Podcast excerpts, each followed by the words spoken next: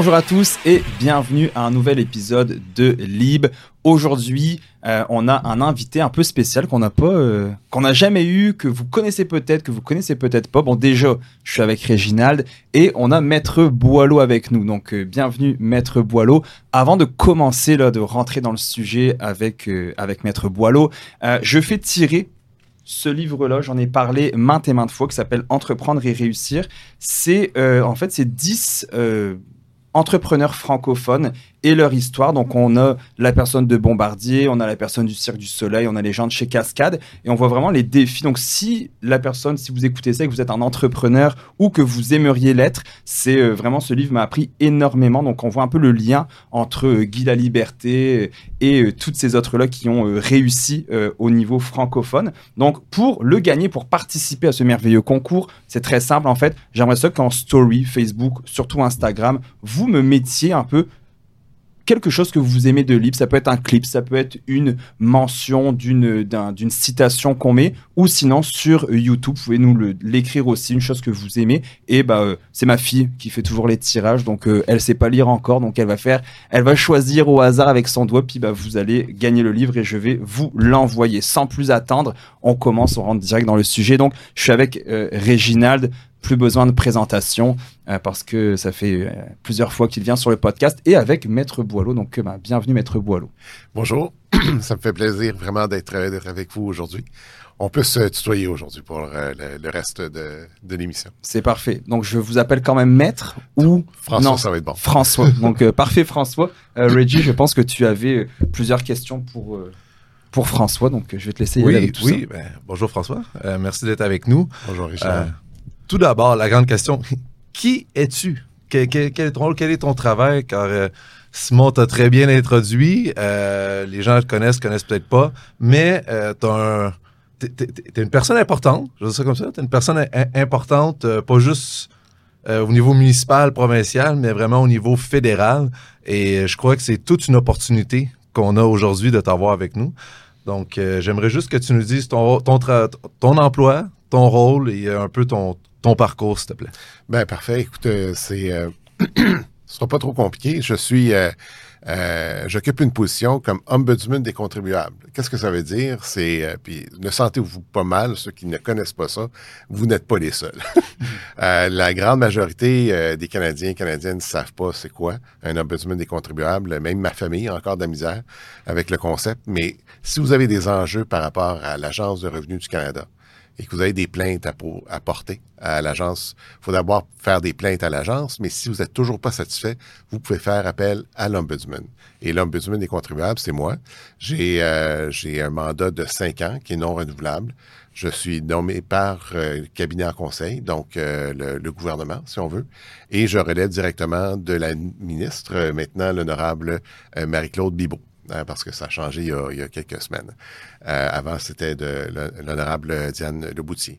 J'agis comme indépendant et je reçois des plaintes et euh, du public. Et lorsque on reçoit des plaintes du public, on les traite euh, selon leur valeur, bien entendu.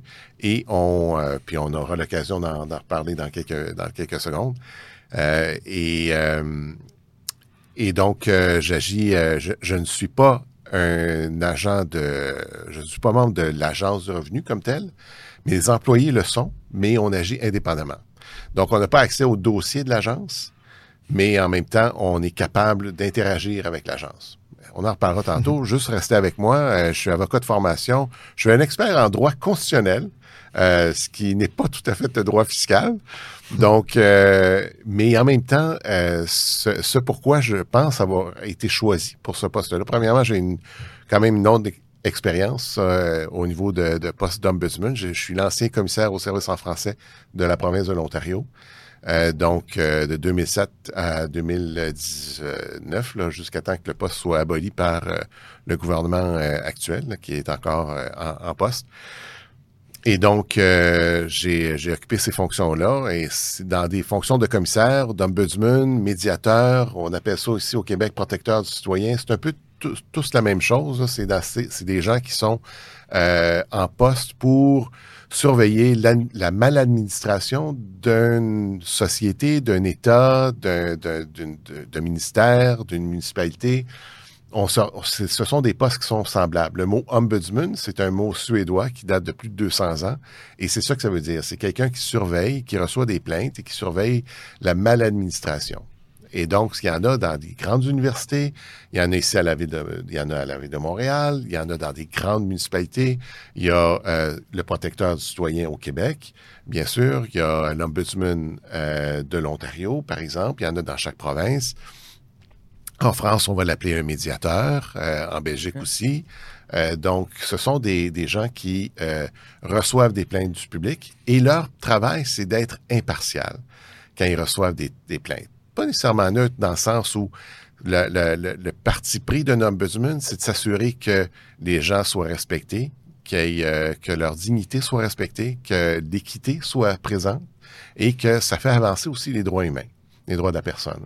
Et donc, c'est ça que, qui est le rôle d'un ombudsman, c'est de traiter les plaintes d'une façon objective, de façon impartiale, sans parti pris, et de, voir si effectivement il y a eu des enjeux euh, qui sont qui sont si importants qu'on doive les traiter non seulement sur un plan individuel, mais aussi sur un plan systémique. Parce que ça peut arriver a des enjeux qu'on va voir qui sont qui relèvent pas nécessairement de plainte, parce qu'il faut pas oublier qu'il y a des gens qui ne se plaindront jamais.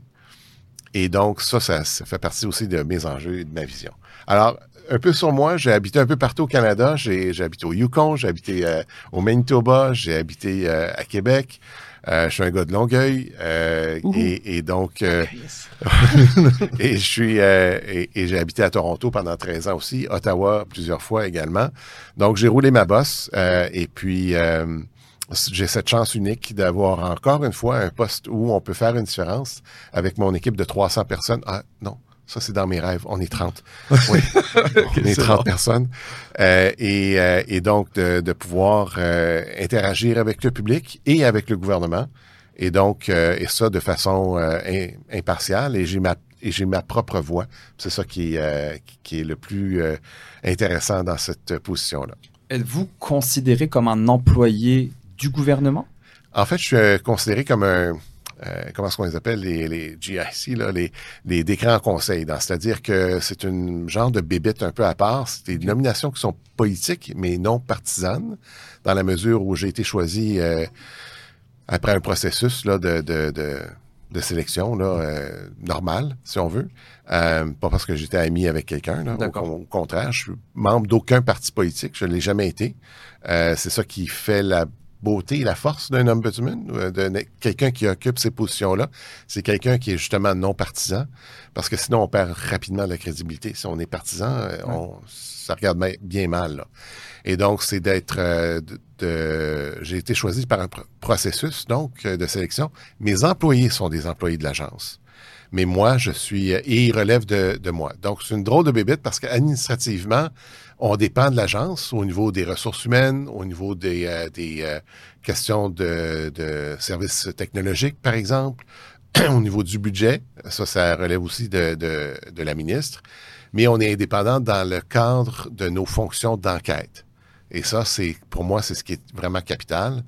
La ministre peut me demander de faire une enquête. C'est arrivé d'ailleurs il y a deux ans où la ministre euh, Le Boutier m'avait demandé de faire une enquête, mais elle n'a pas un droit de regard sur la façon dont je fais l'enquête et certainement pas sur le résultat. Euh, si elle avait eu un droit de regard sur le résultat, elle aurait peut-être qu'elle m'aurait demandé des questions différentes.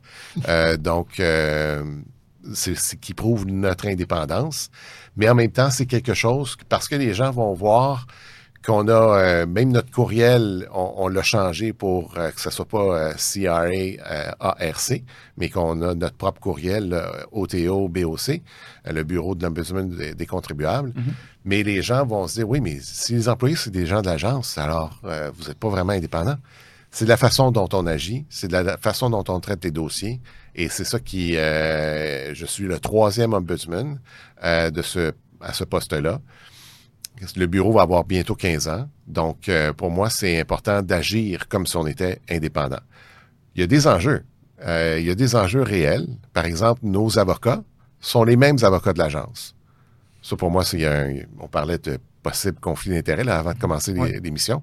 Ça, c'en est un. C'est pas un conflit d'intérêts comme tel, mais il y a certainement une apparence. Parce que je veux pas accuser les avocats de Justice Canada, ils sont extraordinairement bons. Je le sais, j'ai tellement été souvent en cours contre eux autres. je sais comment est-ce qu'ils sont très bons. Euh, mais c'est une question de, de- d'éthique pour moi, c'est de pouvoir avoir accès à mes propres conseillers juridiques. Et en ce moment, je n'ai pas accès à ça. Donc ça, il y a des enjeux comme ça où la question d'indépendance va être euh, va être soulevée et à juste titre. Euh, puis j'aurai l'occasion d'en, reparler certainement euh, publiquement à, à d'autres d'autres occasions. Parfait. Merci beaucoup. Puis là, ju- juste pour euh, précision, je comprends que euh, tu es ombudsman du Canada. Oui. Euh, donc, euh, on parle de l'agence, on parle de l'Agence du revenu du Canada. Donc, c'est surtout pour ce qui est au niveau, euh, même sans être fiscaliste quoi que ce soit, c'est au niveau fiscal. Si, on a- si jamais il y a quelque chose qui cloche, euh, on n'est pas content du, du traitement. Et là, il faut faire attention. On parle bien ici du traitement et non du résultat. Euh, dans le sens, on a reçu une cotisation de l'ARC, ce n'est pas toi qu'on appelle en disant je suis pas content parce que je dois payer de l'argent au gouvernement, c'est pas ça du tout.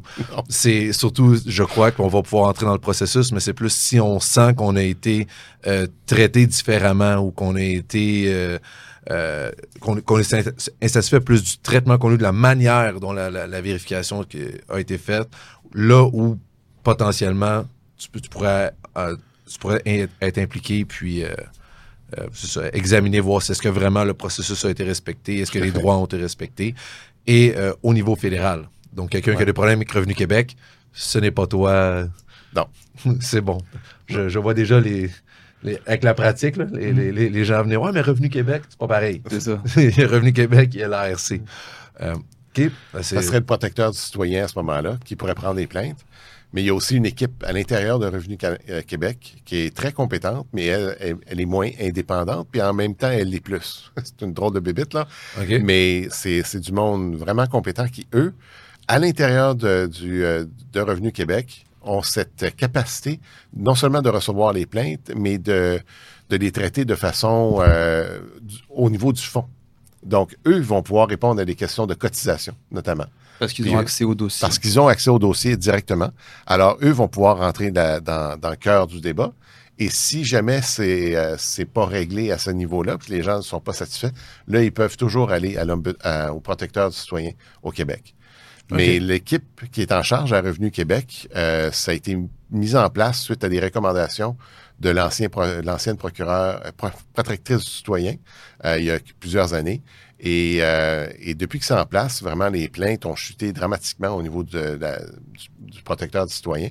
Et cette équipe-là euh, est en, est en mesure euh, d'aider euh, les, les citoyens.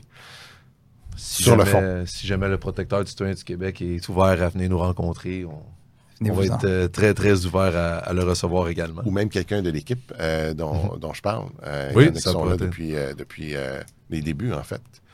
Euh, J'avais une question. euh, si, par, euh, j'allais dire miracle, mais je peux pas dire ça parce que ça montrerait mon penchant pour les partis politiques, mais si, par exemple, il y avait un changement de gouvernement, donc, mettons, euh, le gouvernement euh, de M. Trudeau, il y avait quelque chose, puis c'est un autre parti qui prendrait les rênes. Est-ce que votre, est-ce que ton rôle d'ombudsman tomberait à l'eau? Est-ce que non, tu resterais quand même en fonction? Ok, absolument.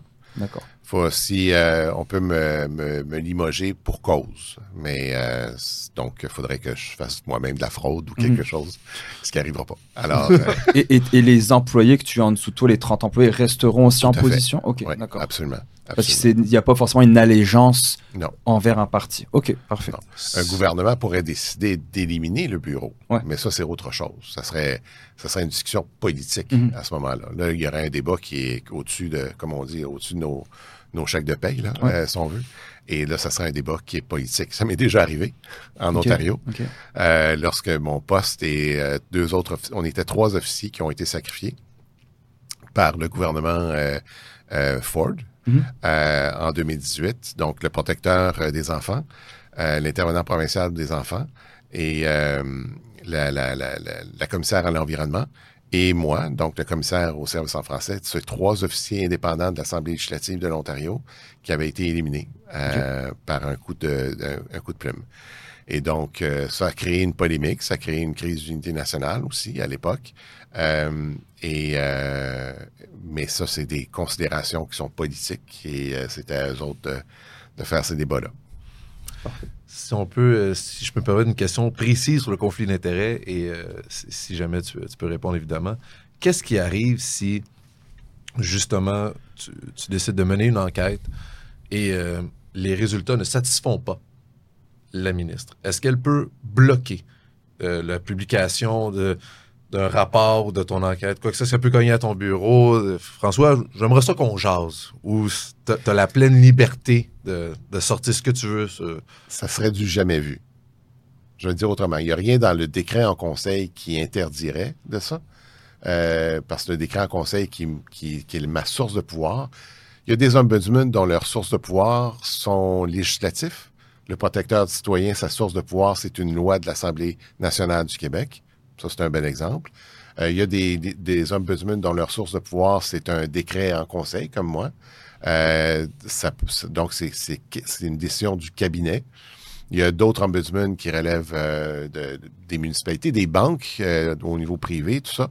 Alors, on a différentes chartes, on a différentes sources de pouvoir. Moi, la mienne, c'est un décret en conseil qui contient à peu près 14 articles. 12, 13, 14. Donc, il n'est pas assez précis. Mais pour répondre à cette question-là, euh, Régina, c'est une bonne question. Euh, Est-ce que la ministre pourrait, en théorie, possiblement, mais ça serait du jamais vu. Et ça serait un, un conflit direct avec, euh, avec moi, si ça, ça devait arriver avec moi.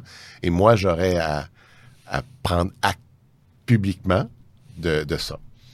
Donc, euh, j'aurais. Je vais donner l'exemple de quand euh, un gouvernement euh, précédent, au niveau fédéral, avait éliminé euh, des questions importantes au niveau du recensement. Ben, le statisticien en chef avait pris ça en note, puis parce que le gouvernement avait décidé d'aller dans une direction au niveau du recensement obligatoire et du recensement long.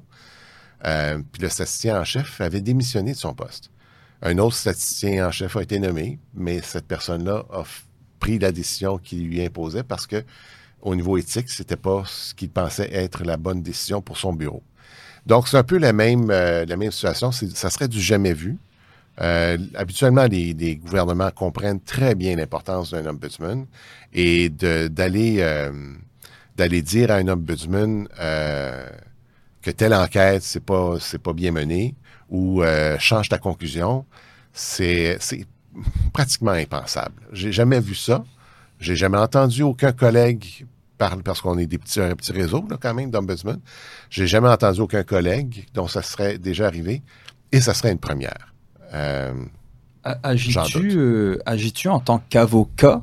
C'est-à-dire, en fait, ma question, c'est si tu agis en tant qu'avocat, est-ce que tu as un code d'éthique à respecter avec l'ordre des avocats du, du Québec ou ça, ton rôle d'avocat n'a pas forcément d'influence? Mon rôle d'avocat n'a pas forcément, d'influence, mais il joue quand même un rôle au niveau de ma formation, au niveau de, de, de, j'ai pas rien perdu hein, en- au niveau euh, euh, du barreau euh, du Québec. Je suis membre du barreau du Québec, mais en même temps, euh, c'est pas nécessaire pour la fonction. Donc, quelqu'un pourrait arriver et euh, ça pourrait être Madame Tartampion, euh, la prochaine, euh, le prochain ombudsman, et ça serait très bien aussi.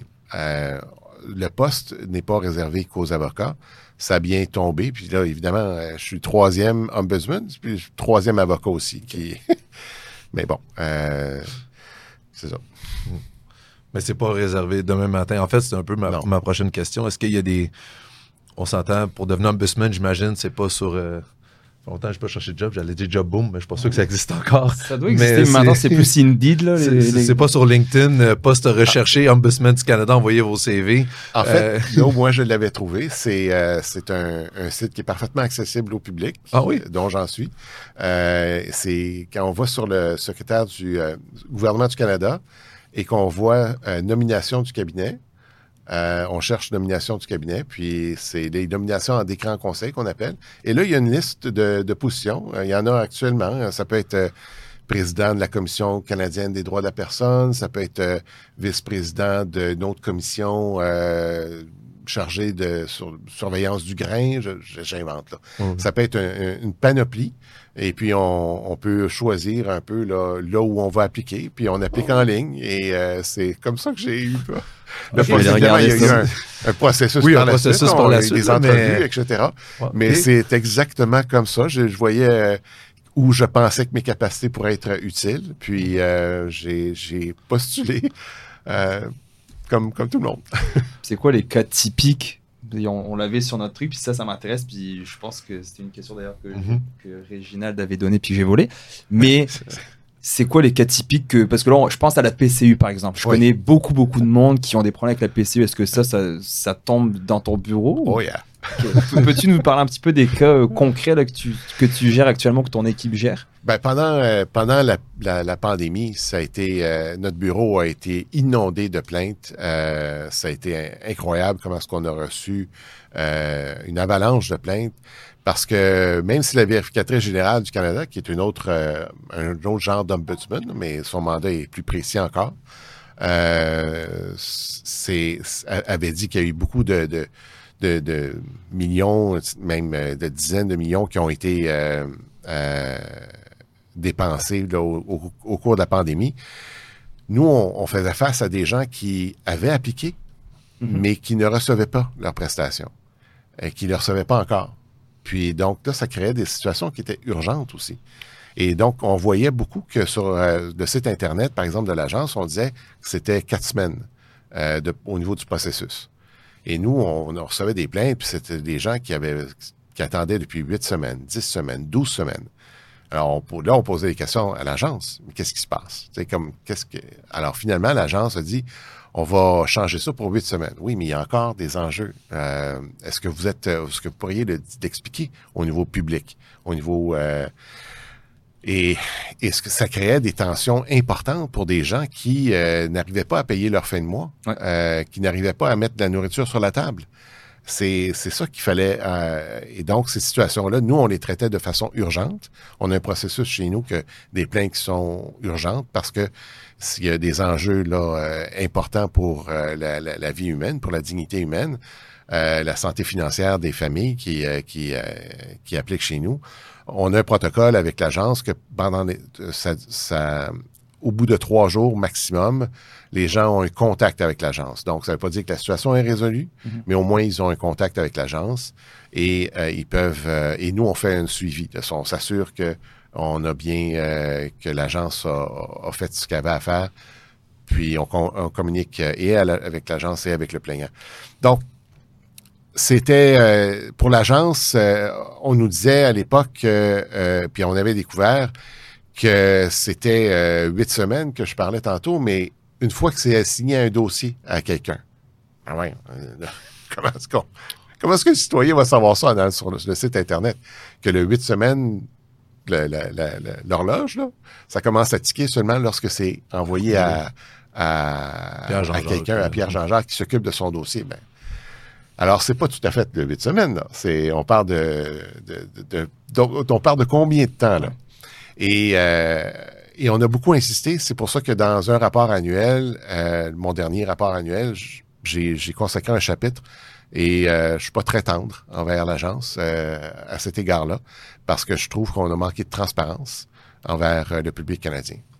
Donc ça c'est des euh, ça c'est ça en est un enjeu, mais là on en a d'autres enjeux qui s'en viennent, qui depuis plusieurs mois, on voit que les gens, euh, il y en a qui ont remboursé euh, la PCU parce qu'ils n'avaient pas droit. Ils ont remboursé, mais ils ont peut-être remboursé à, à Service Canada. Et là, ils reçoivent encore des lettres de l'agence de revenus qui leur disent ben faut faut que vous remboursiez. Oui, mais parlez-vous, moi j'ai remboursé à Charles III, j'ai fait ma job. J'ai remboursé, j'ai écrit un chèque, j'ai envoyé ça, Charles III l'a déposé, et donc euh, j'ai fait mon travail. Comme débiteur, j'ai fait mon, travail. Mais parce que les, euh, les, les gouvernements, la main gauche, parfois ne parlent pas avec la main droite, ça peut créer des situations de conflit pour, euh, pour les citoyens qui, eux, et ça peut devenir important, là, parce qu'imaginez-vous que vous, euh, que vous envoyez votre argent, mettons, aux 2000 dollars que vous remboursez, et à ce moment-là, l'agence euh, vous, euh, vous dit, non, non, vous nous devez encore 2000 dollars. Il y a même des agents qui disaient, selon nos plaignants, ben, remboursez-nous, puis on va vous rembourser plus tard. Ben voyons, il n'y a, a personne qui a un 2000 pièces, c'est poche qui traîne. Alors, et, et surtout s'ils l'ont déjà remboursé. Oui. Et donc, euh, ça pouvait créer des situations où les gens se faisaient retenir le 2000 sur des euh, retours d'impôts, par exemple, ou sur d'autres prestations auxquelles elles ont, elles ont droit. Le- la- L'allocation canadienne des enfants, qui est extrêmement importante bien pour bien des familles. Là. On parle de plusieurs centaines de milliers de familles là, qui comptent sur euh, l'ACE. Alors, c'est ça, ça c'est ce genre de plainte-là que je suis en train de me demander si on va pas en faire une analyse systémique. Savoir qu'est-ce qui s'est passé. Comment ça se fait que vous ne parlez pas. Je comprends l'agence, je vais défendre l'agence pendant une fraction de seconde. Elles ont un rôle, l'agence a un rôle qui est extrêmement complexe. Il faut qu'elle gère la loi sur l'impôt. Quand moi j'étais étudiant en droit, la loi sur l'impôt, là, c'était une brique, là, c'était vraiment là. Celui-là encore. Celui-là- non, non, non, ça c'est deux briques maintenant. C'est comme, c'est double. Ils l'ont séparé, oui, c'est vrai. C'est double. C'est, c'est fou comment est-ce qu'il y a des. Et, et là, je vais, je pester un peu contre les gouvernements, mais c'est pas euh, partisan. mais à chaque élection, il y a toujours du monde qui vont arriver en disant Oh, avec des promesses. Puis là, ces promesses-là se retrouvent finalement dans la loi sur l'impôt. Il va y avoir un crédit pour X, un crédit pour les agriculteurs, un crédit pour euh, les professeurs. Je sais pas que je suis contre, là. C'est juste que ça alourdit encore plus la loi sur l'impôt. Et ça fait en sorte que les gens savent pas euh, à quel sein se dévouer lorsque vient le temps du mois, de février, mars, euh, pour faire leur déclaration. Et donc, euh, ça peut aussi créer des, situations. Ah oui, là où, j'allais, j'y arrivais, c'est que la- la- l'agence, elle, elle est tenue de gérer la loi sur l'impôt, puis d'autres lois connexes, bien sûr, notamment la- l'article 241. Puis l'article 241, c'est au niveau de la protection des, conf- des, des, euh, de la- de la- des renseignements personnels. Mhm. Et ça, c'est très important, évidemment pour l'agence, pour le gouvernement du Canada. Je comprends ça. Donc, ils ont un processus qui est très étanche. Et c'est pour ça que les autres ministères n'ont pas accès.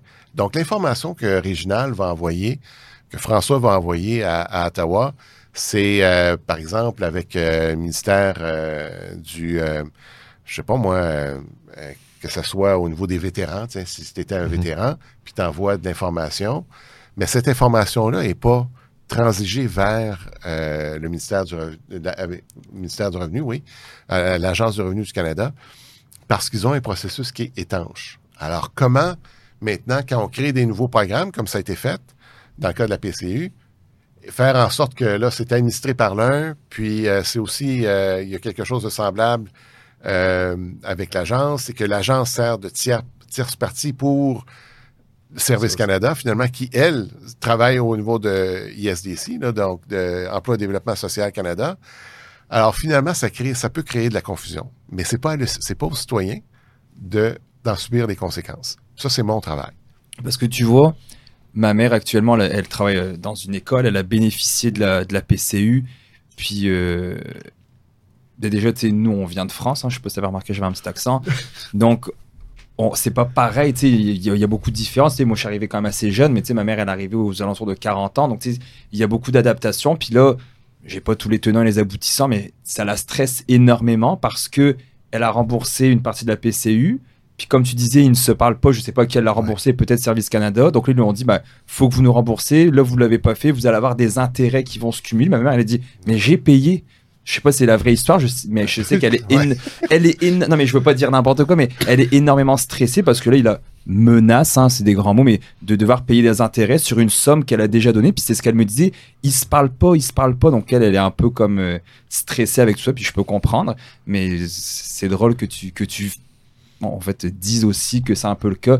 Et pourquoi ces services-là ne se parlent pas, Service Canada avec eux? Donc Revenu Québec, Revenu Canada ne se parlent pas du tout si on fait quelque Ah, chose. ils, ont, des- ils ont plus d'échanges, en fait. OK. Euh, ouais. Eux autres, ils se parlent davantage. Si vous essayez de dire quelque chose à l'un, euh, l'autre va savoir. OK. Euh, ils, vont, ils se parlent davantage. Mais je connais pas leur processus exact, mais si quelqu'un essaye de frauder l'un, pensant que ça va bien aller avec l'autre, je- il y a, il y a peu, il y a peu de risques, il y a peu de chances de succès. Mais pour votre mère, euh, je l'inviterai à communiquer avec mon bureau. Maman, si tu écoutes, Sur n'importe quel euh, site de référencement, euh, vous tapez euh, bureau euh, ou juste ombudsman contribuable, puis vous allez nous trouver assez rapidement. Et, euh, et la plainte en ligne, elle est conviviale, euh, elle est, euh, je pense que je, je l'ai testé moi-même. C'est pas trop compliqué. C'est un, un- il y a un arbre décisionnel là, qui nous amène, parce que ça peut être aussi envers un autre ministère. On reçoit des, on peut, euh, avant qu'on ait cet arbre décisionnel sur notre site internet, on pouvait recevoir des plaintes qui concernaient euh, d'autres ministères, que ce soit immigration, euh, que ce soit euh, vétérans justement ou, ou- ou ailleurs. Service Canada, beaucoup.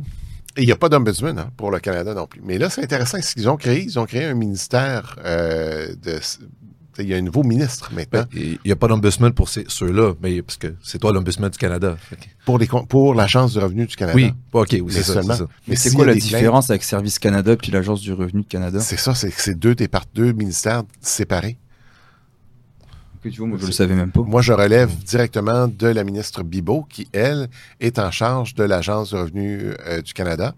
Et donc, s'il y a une plainte qui concerne Service Canada, les gens n'ont pas d'endroit où aller, sauf le service de plainte interne de Service Canada. Est-ce que tu es en mesure de nous dire un petit peu, pour que je sois vraiment, que moi je comprenne bien, je pense que Reggie a déjà compris, mais On a parlé de, des cas typiques pour l'ombudsman, on a parlé du- justement de la PCU. Est-ce qu'il y a d'autres choses que toi tu gères versus Service Canada gère? Je pense, Service Oui, Canada, mettons, il y a les passports, l'immigration, Oui, etc. oui. Toi, c'est quoi On vraiment tes pas de dossiers? Peux-tu nous dire, toi, tes exemples, tes cas typiques? Absolument, oui. Ça peut être euh, tout, c'est tout en fait, c'est facile, c'est tout ce qui concerne l'Agence du revenu du Canada. Donc, si quelqu'un, et ça concerne les qualités de service, euh, je vais vous donner un, un- un- un exemple facile. Vous appelez, euh, vous, vous- vous- tout le monde reçoit la petite enveloppe brune, puis euh, de, de l'Agence du revenu euh, du Canada, et on est tous nerveux avant d'ouvrir, là, en passant. Euh, puis Souvent, choisit- il l'ouvre pas, puis il l'a fait juste la donner au comptable à la fin de l'année. Ouais, Et je- Ça m'est déjà arrivé d'ouvrir l'enveloppe, de dire, ben, c'est un chèque pour toi. Ah, ok, je vais prendre le chèque. Mais Mais on parlera de ça tantôt si, euh, si vous me posez la question sur les populations vulnérables. Je oui, pense qu'on ça, en ça, parle. on va y arriver. Et, et donc, un exemple, ça, ça pourrait être que vous téléphonez à l'agence parce que vous, êtes, euh, vous avez des questions. Et là, vous attendez deux heures à l'agence. Vous attendez trois heures, quatre heures, cinq heures. OK? Ça arrive, ça. Ah ouais. C'est des vrais cas. confirme. Et, et là, vous, vous parlez à quelqu'un et au bout de 12 minutes, la ligne, euh, la ligne se coupe parce qu'il vous transfère ailleurs, mais la ligne se coupe. Là, vous n'êtes pas content. Non. Là, vous êtes vraiment, vraiment pas content parce que c'est drôle, hein, mais vous avez autre chose à faire de votre journée. Eh. Et donc, vous euh, vous, vous plaignez euh, parce que c'est un mauvais service. Il y a la Charte des droits des contribuables, qui n'est pas une, une charte euh, qui, avec des vrais droits dans le sens où on ne peut pas aller devant un tribunal en disant euh, l'agence a violé tel article de, de, de la Charte des droits des, contribuables, mais c'est quand même une, euh, une déclaration qui euh, indique euh, à l'agence une ligne de conduite. On doit offrir des services de qualité, de qualité égale, d'être courtois, poli, en temps opportun, etc. Donc, euh, il y, a, y a certains droits là-dedans que nous, on, on, on, on est mandaté euh, d'agir dessus. Et, et euh, ces droits-là font en sorte qu'on reçoit beaucoup de plaintes en matière de, de services. Euh, si, euh, je vais vous donner un autre exemple, il y a, on peut agir, oui, Si tu me permets, je dis, la, la charte des contribuables, à ne pas mélanger avec la charte des droits de la personne. non, c'est ça. Qui, ça, est vraiment Ouais, un document ouais, ouais. qui peut aller en cours. euh, Ouais, exactement, oui. Fait que c'est, c'est Oui. la charte des contribuables, c'est, c'était très bien dit, c'est des lignes directrices. Revenu Canada, Revenu Québec aussi a sa propre charte des contribuables pour dire ben vous allez être traité avec respect, courtoisie, euh, dignité, etc. Euh, fait que c'est juste pas pas mélanger pour pas quelqu'un et dire euh, la charte des droits et libertés elle s'applique pas en cours. Non, c'est pas la même Non, chose. non, c'est ça. C'est la Charte canadienne des droits et libertés, elle, est par- c'est un, c'est un document constitutionnel, donc ça s'applique partout. Euh, et la, la charte, euh, oui. Puis la charte québécoise aussi, des droits de la personne, qui, euh, qui est aussi un acte, euh, une loi quasi constitutionnelle, donc au-dessus de tout- toutes les autres lois, ça continue de s'appliquer. Mais là, je parle juste d'une déclaration. Ça s'appelle charte, mais c'est plus une déclaration des droits du, des contribuables. Cela dit, pour revenir à l'exemple des, euh, Les appels téléphoniques. des appels téléphoniques, ben, j'ai fait une recommandation dans mon premier rapport annuel qui a été accepté. Euh, ben, toutes mes recommandations sont acceptées là, à date. là. donc, on a un bon track record, comme on dit. là, mais mais c'est la mise en œuvre qui va... qui, qui, qui- alors, cela n'est pas encore mis en œuvre. Mais ce qui a été accepté, c'est que, j'ai- c'est que j'ai recommandé que euh, les gens euh, puissent avoir un, un- un droit de rappel. Donc, euh, qu'on ait sur le site Internet de l'agence, par exemple, qu'on dise je veux être appelé demain à telle heure à 15 heures. Puis là, tu sois appelé à 15 heures par quelqu'un de l'agence. Donc, tu sais que tu vas recevoir un appel téléphonique de l'agence. Tu peux y avoir un échange au, au niveau de, de code de vérification pour s'assurer que c'est bien la bonne personne avec qui on parle. Puis vice-versa aussi, pour qu'on s'assure qu'on parle bien avec quelqu'un de l'agence et non pas quelqu'un de, de l'extérieur. euh, frauduleuse, et puis qu'on ait accès à notre service. Au moins, ça, ça serait... Les banques, les grandes banques le font. Oui, bien sûr. Pourquoi est-ce que nous, on pourrait pas faire ça? Pourquoi on n'est pas rendu là?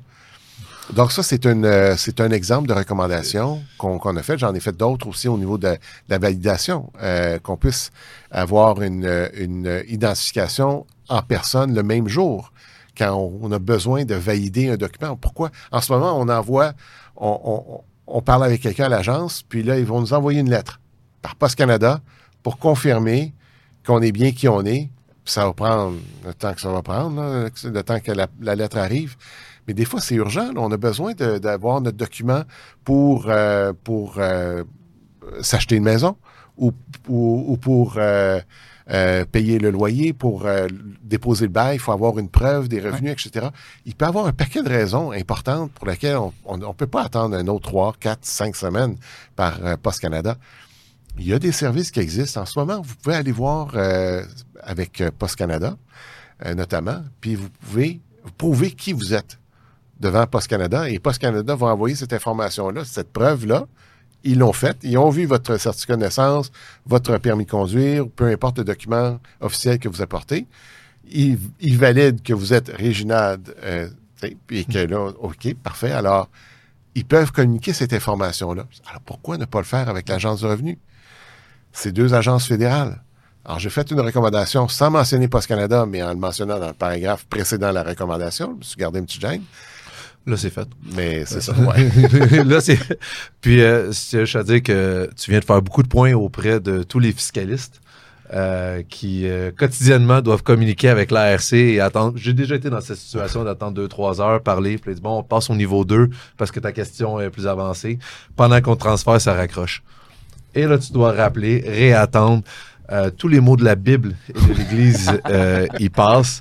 Et euh, un service de rappel, c'est simple. C'est simple. Ouais. C'est hyper simple. Pourquoi on n'est pas rendu là? Euh, petite recommandation à Revenu Québec, vous pourriez aussi faire la même chose, ça serait super apprécié. Euh, c'est vrai, puis oui, les banques, même Master, même euh, ma banque, euh, je vais la nommer là, Desjardins, c'est du positif à qu'on va le dire. Euh, J'avais une question, je m'envoie Desjardins, boum, je dois- Desjardins Entreprise, je marque euh, mon numéro, euh, mon nom, rappelé dans les 5-10 minutes qui suivent. C'était, wow. C'est- puis je ne vois pas pourquoi on pourrait pas faire ça On avec. pourrait même avoir sur le site Internet de l'agence qu'on ne peut pas vous rappeler aujourd'hui parce qu'on est occupé, on un est délai, débordé. gérer les attentes. Gérer les attentes. Soyez, euh, soyez euh, francs avec le public. Moi, mon bureau, en ce moment, on est tellement débordé de plaintes qu'en ce moment, là, euh, je ne peux traiter que des plaintes euh, qui sont arrivées avant la semaine. Je ne veux pas induire personne en erreur, là, mais je, je pense, je n'ai pas vérifié ce matin, mais je pense que c'est la semaine du 19 juin. Donc, euh, parce qu'on est, on est, et- On est là- à peu près deux mois en retard parce que le, le- le Ouais. podcast sortira pas aujourd'hui. C'est ça, Fait ouais. Fait que c'est à peu près deux mois de- d'attente. C'est parce qu'on est juste trop occupé, mais on est un mois d'attente Hum. aujourd'hui, Par rapport à aujourd'hui. Ok. Mais, euh, mais au moins, on est transparent avec le public. On l'indique sur notre site Internet qu'il qu'il est possible que vous n'entendiez pas parler de nous, là, euh, qu'on ne soit pas capable de traiter votre plainte avant un autre mois. Là, j'ai un plan en place pour régler ça. Donc, euh, quand le podcast va, être euh, live, j'espère avoir enlevé euh, cette référence-là, puis qu'on notre arrérage soit une chose du passé. Mais, mais ça va nous coûter cher en, heures supplémentaires. Alors, so petite question parce que là, je, je sais que ça va créer de la confusion chez les gens parce que tantôt, tu as mentionné un délai de deux, trois jours. Là, on dit un délai d'un mois. Est-ce que c'est c'est possible d'expliquer les processus? Qu'est-ce qu'une plainte urgente? Parce que sinon, tout le monde va appeler en disant que c'est urgent. Ouais. Fait que, est-ce que tu peux juste expliquer plus le, le processus plainte normale, plainte urgente, puis ça va nous permettre aussi de rentrer dans justement les, cas, les, les familles vulnérables, les, les cas qui sont urgents pour vrai. Puis je me souviens, en tout cas, je sais pas si tu vas adresser ce cas-là, sinon je vais l'adresser, mais un cas que tu m'avais déjà rac- raconté qu'on qu'on pense pas nécessairement. Mais en tout cas, je, je, vais Ouais. laisser François. euh, Ben, en fait, le processus de plainte est. euh, les gens sont souvent un peu étonnés parce que euh, on demande aux gens est-ce que vous êtes d'abord adressé à l'Agence de revenus du Canada pour faire votre plainte? Puis, ben non, je m'adresse à vous, à vous. Oui, mais il faut d'abord s'adresser à l'Agence de revenus pour qu'elle, elle ait la- une première chance de faire votre cas, puis de, de régler votre cas. Et c'est avec le très très poétique nom, euh, le formulaire RC 193. non, c'est juste des, des, des gens fis- fiscaux qui peuvent penser à ça, là, mais c'est le, le- le formulaire que les gens doivent remplir en ligne maintenant euh, avec l'Agence du revenu du Canada pour déposer leur plainte. Et s'ils ne sont pas satisfaits de leur plainte, du traitement de leur, de, de leur plainte par l'Agence du revenu, ils peuvent venir chez nous. Puis non, c'est une condition pour nous. Et c'est normal parce que les bureaux d'ombudsman, habituellement, on est des, des, bureaux de dernier recours. Donc, il faut avoir épuisé les autres euh, recours internes avant de venir à l'ombudsman.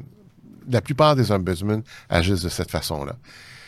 La grande différence chez nous, c'est que si votre plainte, elle est urgente, et que vous... Donc, il y a comme trois étapes. Juste pour résumer, la, la première, c'est essayer de régler votre cas avec la personne avec qui vous parlez en ce moment ou demander à parler avec un superviseur.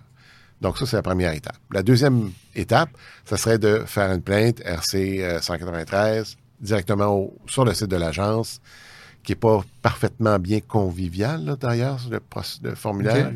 J'ai fait une recommandation là-dessus. Ça a été accepté. Donc, on, devrait avoir des, changements par rapport à l'endroit où le formulaire est placé pour que ça soit plus visible. Et, euh, donc, euh, les gens, ça c'est la deuxième étape. S'ils ne sont pas satisfaits, ils viennent à notre bureau. Mais, si votre situation est tellement urgente que vous euh, ne vous n'arrivez pas à payer votre loyer, votre hypothèque, que vous euh, votre situation financière fait en sorte que vous vous pouvez pas vous devez choisir entre euh, faire l'épicerie euh, et nourrir vos enfants ou tu sais euh, ça ce sont des situations qui malheureusement arrivent quotidiennement. Et donc, euh, il y a des gens, euh, la, la- la- la- puis la pandémie a été difficile hein, pour bien des Canadiens en passant. Il y en a qui ont perdu leur vie, d'une part. Il y en a qui ont perdu leur euh, emploi, qui ont perdu leur rêve avec le restaurant qui a fermé, avec euh, l'entreprise qui a, qui a été éliminée, qui a été emportée par, euh, par cette vague-là. Il y a beaucoup de gens qui étaient dans le besoin. Et donc, ça crée des situations où des gens attendaient de recevoir une prestation d'urgence. Et, et donc, ils nous font valoir cette- cette- ces arguments-là chez nous. S'ils nous disent, via sur, euh, soit sur le formulaire de plainte en ligne ou soit au téléphone, que leur situation elle est vraiment urgente, nous, on va leur demander quand même de nous envoyer un peu de documentation pour supporter ça. Oui. C'est Parce que sûr. sinon, Parce que sinon, tout, le monde va dire, ben, c'est- c'est- Puis, et là, on fait une analyse sommaire, mais on peut pas aller dans le détail parce qu'on est quand même pressé par le temps aussi. Puis on va envoyer, envoyer ça à l'agence. Mais si toutefois votre euh, agence n'est pas urgente, ben là, vous allez retomber dans le Processus normal processus mois d'attente. là. Puis même auprès de l'agence aussi.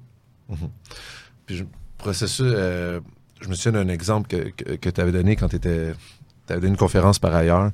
Euh, justement, par exemple, un des conjoints qui vit une situation difficile, qui doit quitter la, la- le Ah, lit familial oui, oui, pour des raisons. Puis des situations qu'on. Quand, quand, quand François en avait parlé la première fois, j'ai fait- je me suis dit, wow, j'avais jamais pensé à ça, mais c'est vrai que des fois, le timing fait en sorte que tu peux avoir un problème avec l'ARC tout en vivant une situation très difficile au niveau personnel.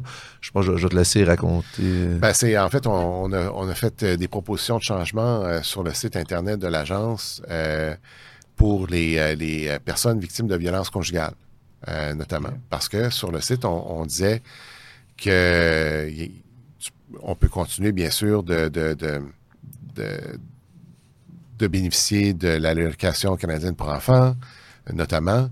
Euh, mais il faut euh, apporter telle, telle, telle preuve, telle documentation, telle preuve notamment la preuve euh, du revenu du conjoint euh, ou conjointe, le cas échéant, c'est plus rare, mais ça peut arriver. Euh, puis c'est euh, c'est euh, son T1, euh, son T4, ou peu importe. Et euh, mais c'est rare que en plein milieu de la nuit, à 2 heures du matin, quand tu prends la décision de quitter avec tes deux enfants, euh, que tu dis Ouh, je vais aller me chercher une clé USB, puis je vais aller m'assurer d'aller avoir tout ça en main quand on quitte. Ouais. Parce que si on quitte, là, là. Puis évidemment, on veut pas que la personne se mette dans une situation d'insécurité ou de danger physique ou euh, ou mental, de retourner sur le site et d'aller chercher euh, l'information qui lui qui lui manque. Alors maintenant, c'est beaucoup plus clair. On a travaillé même avec un organisme non lucratif pour nous assurer que on posait les bonnes questions euh, auprès de l'Agence euh, du revenu. Et l'agence a accepté. Ils ont changé leur euh, site Internet qui est beaucoup plus euh, clair maintenant que vous ne devez pas vous mettre dans une situation de, de- d'insécurité euh, ou de danger. Si vous n'avez pas accès à ces documents-là, il y a d'autres façons. et voici comment. Donc là, c'est plus rassurant pour, pour les Canadiens. Ce l'était, le processus, il était euh, déjà rassurant, mais on disait, appelez-nous. Mais c'est pas suffisant, là. Il faut être rassurant sur le site Internet, puis envoyer un message que, oui, on peut se parler, mais au, moins, là, on va être traité avec dignité avec, euh, et en toute sécurité. Ce qui était le cas avant, mais c'était pas clair sur leur site Internet. Donc, quand, quand quelqu'un vit cette situation-là, n'a pas besoin de- d'imprécision, n'a pas besoin de stress additionnel Ah bah ouais. Oui, oui. pour, euh, pour euh, on doit aider cette personne-là à cheminer. Je me souviens qu'un des gros enjeux auxquels tu fais face, euh, ben, c'est justement les- la population qui est plus vulnérable. Euh, puis je pense que là, tu as une, une bonne, une bonne clientèle pour. Ben, pas une bonne clientèle dans le sens. Tu as, des gens pour euh, envoyer ton message parce que euh, je parlais justement de la population qui est plus vulnérable. Les déclarations de revenus non produites étaient un, un mini fléau euh, au Canada. Puis euh, ben, je, je te laisse. Ben, en fait, lorsque je suis arrivé en poste, je, je me suis questionné à savoir, notre propre bureau, on reçoit quand même beaucoup de plaintes. Puis là, on en reçoit plus au cours des dernières années. Ça, c'est vraiment des avalanches. Mais c'est quand même très, très, très, très peu par rapport à l'ensemble des, des transactions quotidiennes que l'agence euh, a. Mais il y a plus que ça. Euh, on, regardait ça et on se disait, mais qui se plaint? Qui se plaint chez nous? Puis c'est beaucoup de monde qui connaissent notre bureau, qui, qui font des recherches, etc. Mais mais il y en a plein de monde qui euh, qui vont pas se plaindre. Jamais. Parce qu'ils n'ont pas accès à l'Internet. Ils n'ont pas accès à des, des contacts. Ils n'ont pas accès... euh, ils sont dans des situations qui sont vulnérables. On parlait tantôt des enveloppes brunes euh, qui font peur, qui nous stressent tous. Là. Tous ces gens, tout le monde qui écoute là, en ce moment, vous avez, si vous êtes un menteur, si vous dites que vous recevez l'enveloppe de Revenu Canada, puis, puis que vous avez un sourire en vous disant Hey, ça va bien aller, puis qu'on l'ouvre avec le, le plus grand, euh, le plus grand espoir, euh, non, vous êtes stressé. Vous allez l'ouvrir. Après ça, vous allez peut-être avoir le sourire que, quand il y a un chèque. quand il y a un chèque. Ou la bonne réponse que vous attendiez de, de- de- de recevoir. Mais il y, a des, euh, il y a des situations, euh, il y a des personnes en situation, euh, des personnes âgées, Mhm. des personnes euh, en perte d'autonomie, euh, des, des nouveaux arrivants qui ont peut-être des relations différentes avec les gouvernements d'où ils Ah, arrivent. bien sûr. Et, et donc, ils sont pas nécessairement sensibles à- aux questions ici. Le point que je veux faire, c'est que des populations autochtones, des, des femmes autochtones, euh, il y a, y a- il y a un- des personnes handicapées, vivant avec un handicap, il y a une panoplie de, de populations euh, qui euh, ont, peur, si on veut, de l'Agence du revenu du Canada et qui veulent pas traiter avec l'Agence du revenu. Il y a des personnes itinérantes, euh, bien sûr, aussi. faut pas oublier que l'agence a un double rôle. Ça, c'est important. Elle a un rôle de s'assurer que les gens qui doivent payer de l'impôt le payent. Ça, je pense qu'elle le fait assez bien. Enfin, il y a des débats qu'il peut y avoir pour les personnes les plus riches, les compagnies. Mais ça, c'est une autre, euh, une autre situation. Mais elle fait quand même bien son, son travail pour, euh, si vous oubliez 25 dollars, on va vous le rappeler. Mais le, le- elle a aussi un double rôle. Son autre rôle, pardon, son autre rôle, c'est de s'assurer que les, les gens qui, par la loi, doivent recevoir une prestation, reçoivent cette prestation-là. Alors, comment est-ce qu'ils font pour, pour retrouver ces gens-là? Ben, il faut que les gens aient fait une déclaration de revenus. Mais pour avoir fait une déclaration de revenus qui est volontaire, parce que euh, la déclaration de revenus, elle est volontaire hein, au Canada. Ça, on oublie ça souvent. Euh, Sauf obligatoire un petit peu, dans le sens si tu la fais pas, tu vas, tu vas recevoir. euh, Sauf si tu n'as pas de... Elle est obligatoire si on doit payer de l'impôt. Même sans payer de l'impôt, je pense que. C'est quand même une déclaration qui est volontaire. C'est, elle est, c'est une, autocotisation. C'est une autocotisation. autocotisa- euh, ça, auto, ça. Mais si on ne doit pas euh, Autodéclaration. on n'est pas nécessairement obligé. On va pas courir après toi, là. Mm, on pourra s'en s'en- s'en reparler, parce que celle-là, je suis pas sûr que je suis nécessairement d'accord. Parce que je sais sûr que le, le message qui est envoyé, parce que même si vous avez de l'impôt à rembourser, c'est qu'on peut-être pas courir après, mais tu as intérêt à produire. Absolument. Euh, tu as intérêt à produire, mais le- le- l'ARC Revenu Québec, c'est parce qu'en fait, c'est effectivement, en fait, je fais attention, c'est pour être sûr que tu as un remboursement, que tu en remboursement et que tu dois pas d'impôt, faut que tu dois produire. Je comprends. Fa- fa- Mais pour- la pour- personne pour- itinérante Ah. qui ne fait pas de déclaration d'impôt parce qu'elle pense qu'elle ne fait pas de revenus, Ah, elle n'a pas à, à revenu de, de- elle n'a pas de déclaration à faire, elle ne va pas penser qu'elle pourrait bénéficier de prestations. Mhm. Donc, elle ne va pas faire sa déclaration. Mais mettons une. Je vais être sûr, là. Une, un père ou une mère au foyer qui touche les cotisations gouvernementales et les aides gouvernementales, s'il ne touche pas de revenus, il n'est pas obligé de faire une déclaration d'impôt. Non, mais s'il veut recevoir une euh, prestation, Mais si lui, il ne Oui. sait pas, il a pas. sais, Lui, Ah, la ben c'est ça. Ah, ben, voilà. C'est là qu'on touche le nerf, le, le- le nerf de la guerre. Là. Si la personne ne sait pas qu'elle peut avoir accès à des euh, prestations, en ce moment, le Canada s'enrichit sur le dos de milliers de Canadiens. On ne sait pas que le nombre exact. Puis ça, c'est un enjeu que moi, je trouve euh, important. Puis c'est pas, c'est pas impossible que dans mon prochain rapport annuel, j'adresse cette question, euh, qui est déjà écrit.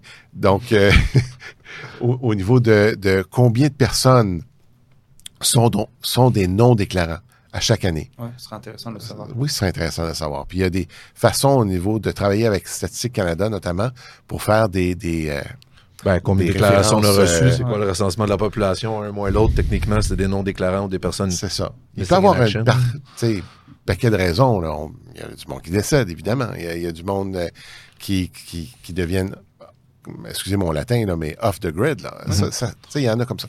Mais ces gens-là, comment est-ce que qu'est-ce que l'agence fait pour aller les chercher? Pour leur dire, vous avez encore droit à des prestations, vous avez encore peut-être droit à des prestations. Et c'est là qu'arrivent des enjeux importants pour moi, parce que ces gens-là ne feront jamais de plainte. Et c'est le rôle, je pense que c'est le rôle d'un ombudsman d'essayer d'aller au-devant de, de ces personnes-là et de donner une voix à ces, à ces, gens-là et, euh, et de tenter de faire en sorte que euh, soient entendus. Puis que l'agence remplisse sa double fonction euh, de façon adéquate. Il y en a des programmes en ce moment. Il y a des, il y a des, euh, l'agence, euh, je dis pas qu'ils sont les bras croisés là, ils sont pas assis sur leurs mains. Euh, mais est-ce qu'on a une stratégie pérenne qui va nous permettre d'aller chercher vraiment tous les gens qui, auxquels, pardon, tous les gens qui ont droit à une cotisation, euh, euh, à recevoir une prestation, que ce soit, euh, on a parlé de la PCU tantôt, mais il y en a une panoplie d'autres, là. Euh, il y a, il y a euh, au niveau des personnes handicapées, euh, ça peut être au niveau des vétérans, ça peut être au niveau euh, euh, de l'allocation canadienne pour enfants, évidemment, c'est la plus connue. Euh, ça peut être un supplément de revenu garanti. Il y a, il y a, pour les personnes âgées, il y, a, il y a une panoplie de prestations que les gens peuvent recevoir, auxquelles elles ont droit, mais qu'il y en a qui ne, reço- ne les reçoivent pas Parce qu'ils ne font pas leur déclaration d'impôt. parce qu'ils ne font pas leur déclaration d'impôt. Pour toutes sortes de raisons, c'est trop complexe, euh, c'est. Faut ça payer un coûte- comptable faut payer un comptable. euh, Ils ont, ils pensent qu'ils ont pas, qu'ils recevront rien de toute façon parce qu'ils font pas de eux-mêmes de, de, de, de- qu'ils ont De pas de travail de revenus. Euh, il, y a- il peut y avoir une panoplie de raisons. Euh, ça peut être des nouveaux arrivants, euh, comme j'ai mentionné tantôt. Ça peut être dans des, des, des, des- des endroits, là, les quartiers euh, euh, ethnoculturels où il y a... euh, C'est des- pas des- culturel de chemin de faire des impôts qu'il n'y en avait pas. Mhm. Parce que moi, j'ai- déjà eu en pratique des personnes qui disaient Ouais, mais tu sais, je viens d'arriver, ça fait un, deux ans que je suis au Canada, impôts. Même pas c'est quoi, parce que dans leur pays, il n'y en avait pas. Les autres, avoir la, la, la, la mentalité de ben, à chaque année, chaque 30 ans, Ouais. je dois en faire. Euh, c'est quelque chose qui, qui, qui, que c'était. ah, OK, ben, un coup qu'ils savent, OK, ben parfait, on va le faire. Euh, je dirais que c'est. Puis c'est ça, je, je te dirais que c'est le, le, le- le- le meilleur moment, c'est quand tu, tu deviens québécois, quand, quand, quand t'as quand t'as ta déclaration de revenus, puis que tu payes là, tu viens de comprendre pourquoi tout le monde, tout le monde critique. Euh, soudainement. Pourtant, on a tellement des belles routes. Oui, on a tellement Ah. de belles routes. c'est-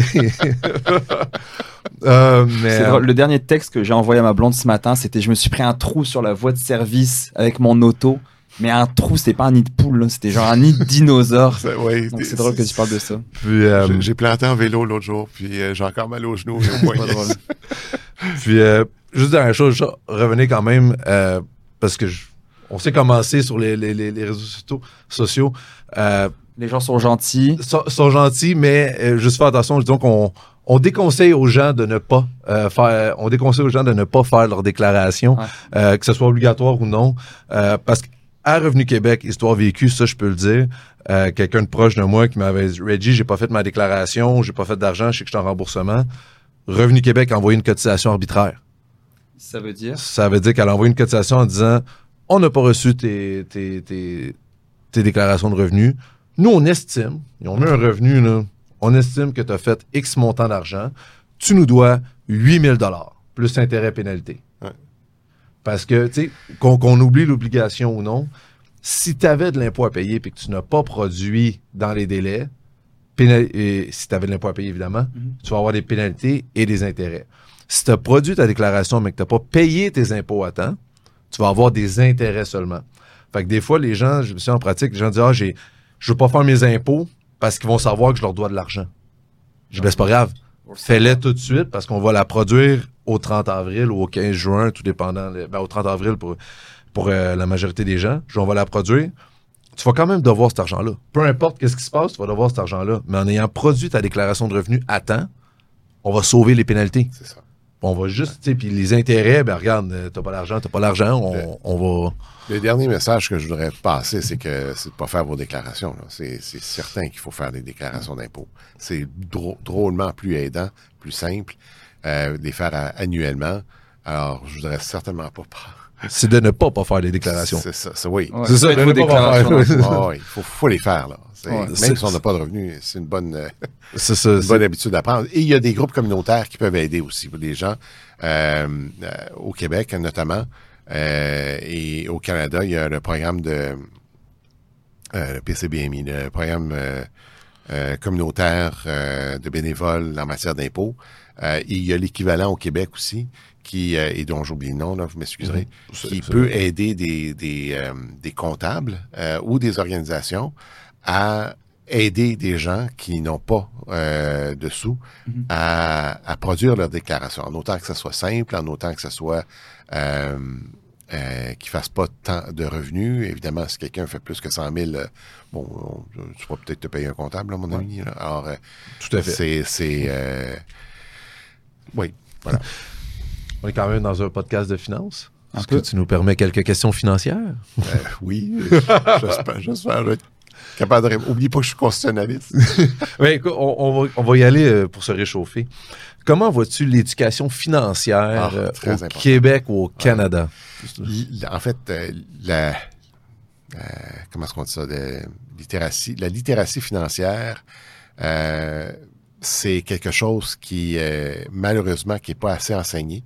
Euh, ça devrait être enseigné euh, au secondaire.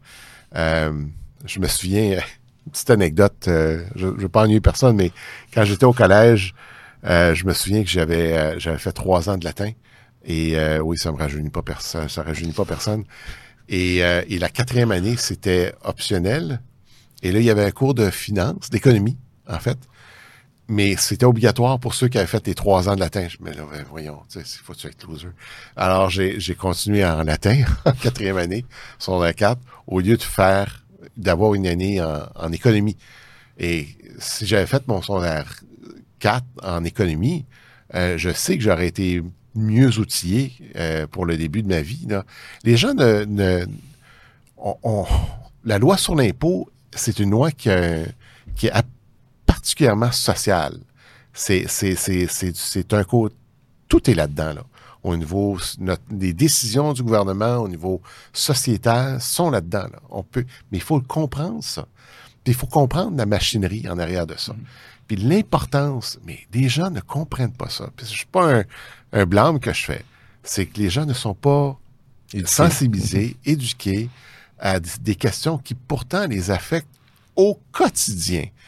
Euh, ma fille de 13 ans, j'essaie de lui co- faire comprendre que quand elle arrive avec un 20 dollars, puis qu'il y a des taxes à payer, elle, lui faire comprendre où ça s'en va, ça. Puis pourquoi c'est, c'est, il y, a- il y a des taxes là-dessus sur euh, tel objet.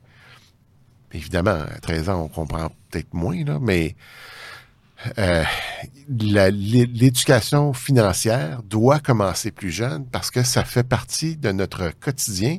Puis les gens, plus tu es sensible à ça, à ces questions-là, plus tu es à l'aise dans ta vie euh, de prendre des, des bonnes Oui. décisions, d'être plus confiant dans n'importe quoi parce que tu comprends. Il y en a qui euh, sont illettrés aussi. Il y a Mhm. beaucoup d'analphabétisme, point. Puis il y a de l'analphabétisme euh, au niveau financier.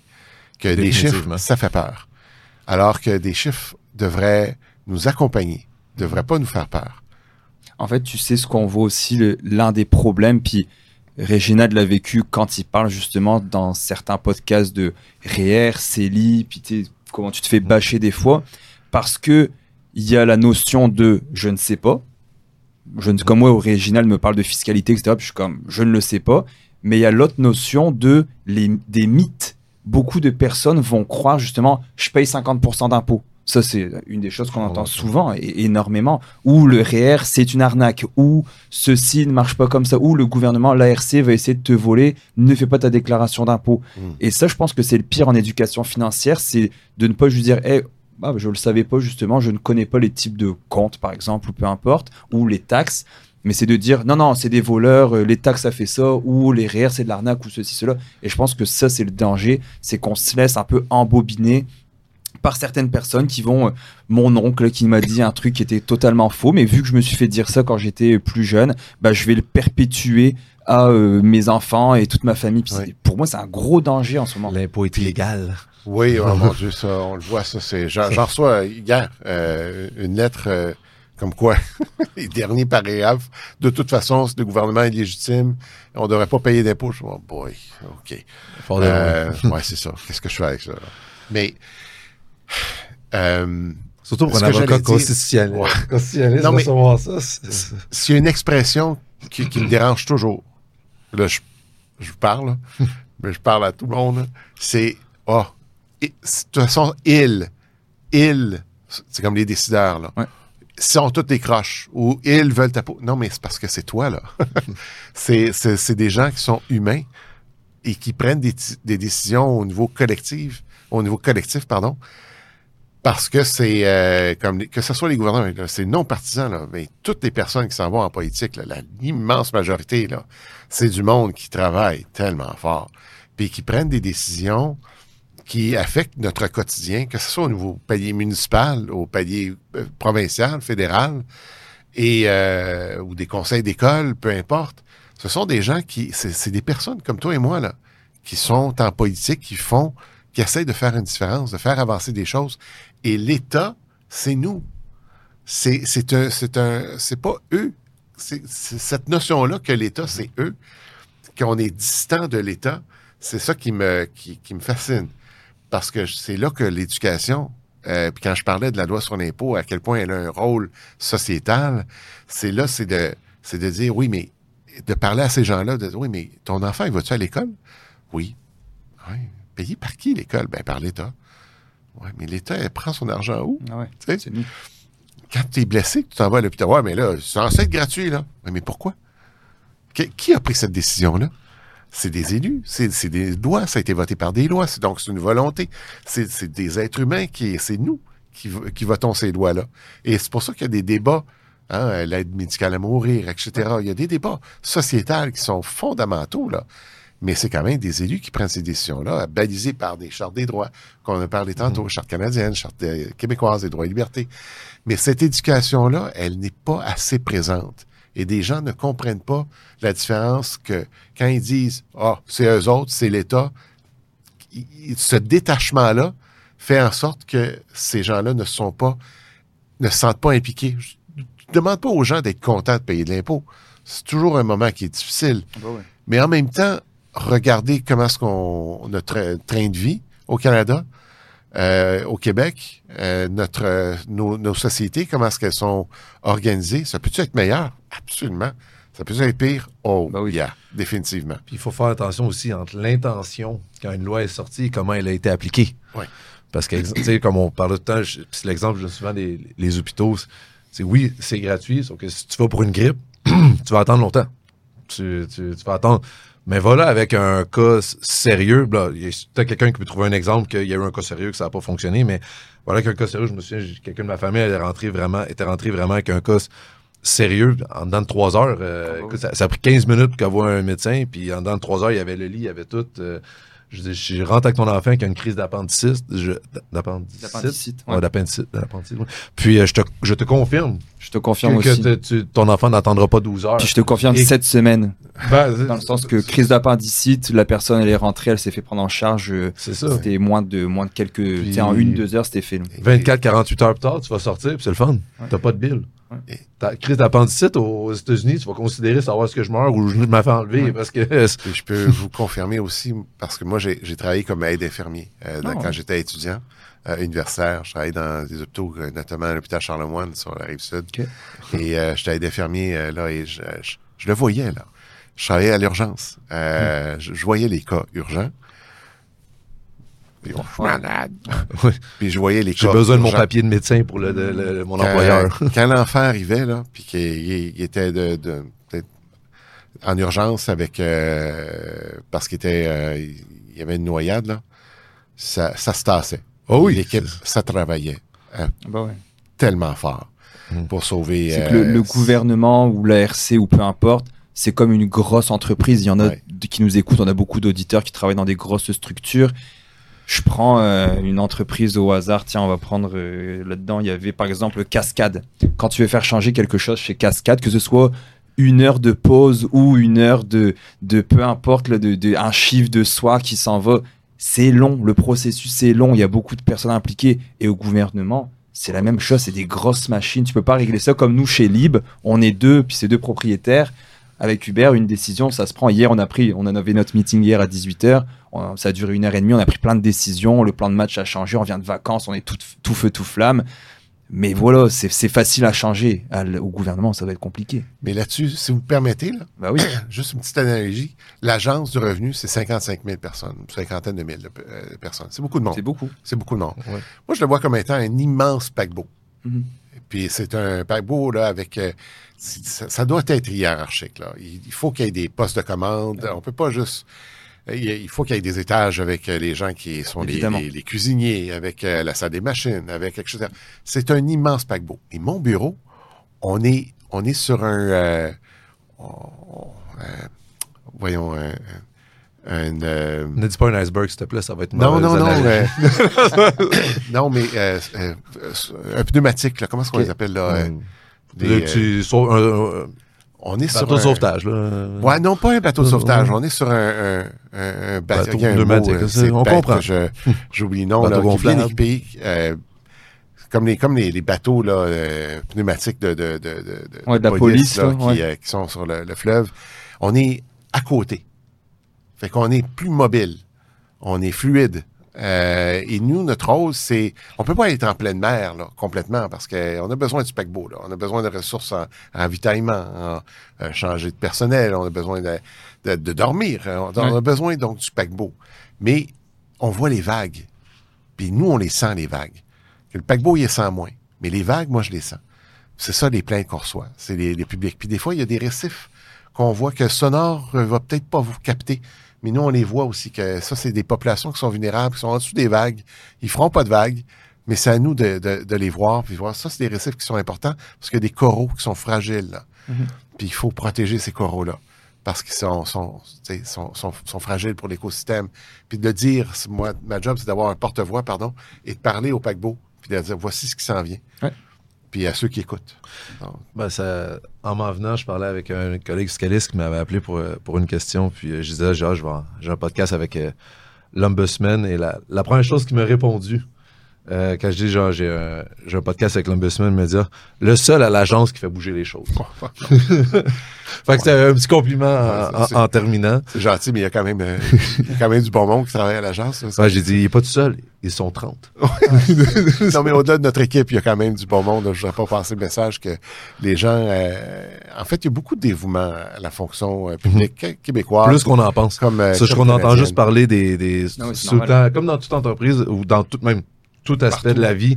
On entend juste parler de, de- de certains exemples et on a tendance à Soit ça va être des cas, ça à des cas à- isolés qu'on va parler. Puis tu sais, ils disent une personne qui a été mal servie va en parler, je pense, à 17 personnes. Puis une personne qui a été bien servie va en parler à Cinq. 3 ou quelque chose de ça, personne. ouais. Moi, j'ai eu affaire avec euh, la RC il y a cette année là pour tout ce qui était REER, cotisation, etc. En tant que travailleur autonome, le gars au bout du fil, sérieux, ça a été 100%. Euh, super bien répondu, été gentil, été calme, je trouvais pas mes documents, j'avais j'avais pas grand chose, j'avais perdu mes codes, etc. Ça a été une belle expérience pour moi de A à Z. Là, je vais parler de Revenu Québec. Ils ont un nouveau programme. Hier, j'étais en appel pendant une heure avec, euh, avec Monsieur Belle Humeur de Revenu Québec. C'est un nouveau programme qui aide les entrepreneurs pour euh, leurs obligations et les aider. Pendant une heure, il m'a parlé de mes obligations, les taxes, comment on fait. J'avais pas vu, j'avais une déclaration de taxes à produire que je, ça m'était sorti de la tête. Puis, même si j'avais rien à déclarer, parce que tout est sur l'incorporation maintenant, il m'a guidé, il partageait son écran, il m'a montré plein de trucs. Puis, j'ai trouvé ça vraiment cool. Il m'a dit, écoute, t'es très avancé déjà financièrement, mais souvent, ils ont des gens, justement, qui ont des, qui sont travailleurs autonomes, qui savent pas comment payer les taxes. Donc, je trouve ça bien que le gouvernement, quand même, essaie de plus en plus d'avoir des programmes pour aider les gens qui, Mhm. qui n'ont pas toutes les connaissances, justement, en, en peu importe quoi. Mais je, je trouve ça, je trouve ça vraiment intéressant que ça commence à, à se moderniser puis à aider, aider la population. là. Et mon rôle comme ombudsman, c'est de m'assurer que le. Un, un ombudsman n'est jamais satisfait du statu quo. Mhm. On peut toujours s'améliorer. Bon, ouais. Donc, euh, c'est euh, c'est c'est pour ça qu'on existe, c'est pour pousser euh, l'Agence du revenu du Canada à s'améliorer continuellement, puis à s'assurer qu'on rejoigne les populations qui ont besoin d'être rejointes pour, pour bien les desservir. Je, te laisse le mot de la fin. Bah, c'était merci d'être venu. On va mettre les notes dans l'épisode pour vous euh, rejoindre. Je pense que c'était c'était très très très très intéressant. Puis si vous avez des questions aussi, bah n'hésitez pas. Là, je pense qu'on va on va mettre les liens. Donc euh, merci d'être venu. J'espère que tu as aimé l'expérience. Ah, j'ai adoré ça, merci beaucoup. Donc, Vraiment, euh, on- très belle, merci, des François. belles questions, merci beaucoup. On va couper les clips euh, quand tu dis qu'il faut pas payer les impôts. C'est ça. Je suis obligé de faire la déclaration de revenus. C'est ça. Enfin, pas de contexte, rien du tout, non, on plaisante. Mais merci, c'était beaucoup d'informations pertinentes. Et puis, on se voit. N'oubliez pas le petit concours pour gagner votre, euh, votre livre qui est euh, vraiment génial. Puis, euh, pour euh, rejoindre François, eh bien, tous les liens vont être dans l'épisode. Donc, euh, n'hésitez pas. Et Fantastique. bonne journée tout le monde. Merci, Reggie, d'être venu aussi. Toujours un plaisir de t'avoir sur le podcast. À bientôt. Merci.